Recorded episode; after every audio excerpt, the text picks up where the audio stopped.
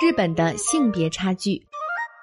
东京奥委会前主席森喜朗抛出歧视女性的言论之后，在相当一段时间里，性别差距成为了日本媒体上大受关注的一个热词。在日本，男女分工意识根深蒂固，即使教育机会平等，女性往往要承担更多家务和育儿负担，所以能够担任企业高管或政治家，拥有决策权、充分发挥才干的机会。对于女性来说，一直非常有限。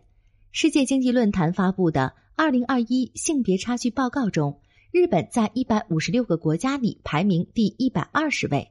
虽然较二零一九年的一百二十一位上升了一位，但依然属于落后群体。该报告从政治、经济、教育、卫生四个领域对有关女性地位的各种统计数据进行了分析，将实现了男女平等设为一。完全不平等设为零，按照这种性别差距指数分别打分，然后进行排名。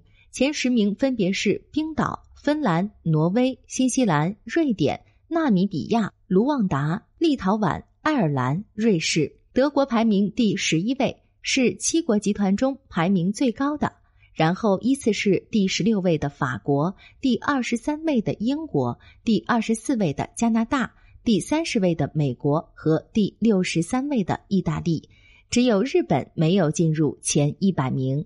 尽管全球各国在政治领域中解决性别差距都相对较弱，但日本众议院的女性比例为百分之九点九，女性大臣的比例为百分之十点零，性别差距尤显突出，并且在过去五十年间一次也没有出现过女性首相，这也影响了日本的排名。从经济领域看，日本的排名从一百一十五位下降到了一百一十七位，在男女收入差距和企业高管比例等方面低于世界平均水平。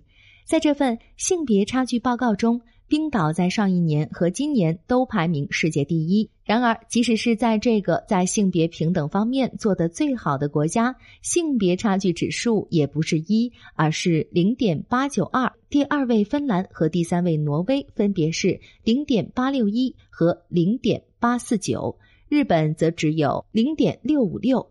这意味着，在性别平等方面，如果说前三名都没有达到九十分。日本就只能称为刚刚及格而已。日本的女性仍然身处在巨大的不平等之中。有的听众朋友可能会纳闷儿：纳米比亚和卢旺达这么不发达的国家，为什么能进入前十呢？这是因为报告显示的是性别平等的程度，而非国家整体的经济水平。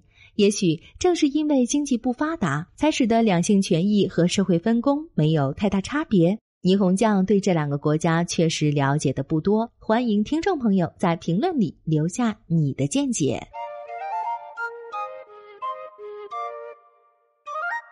更多信息请看日本网三 w 点 nippon 点 com。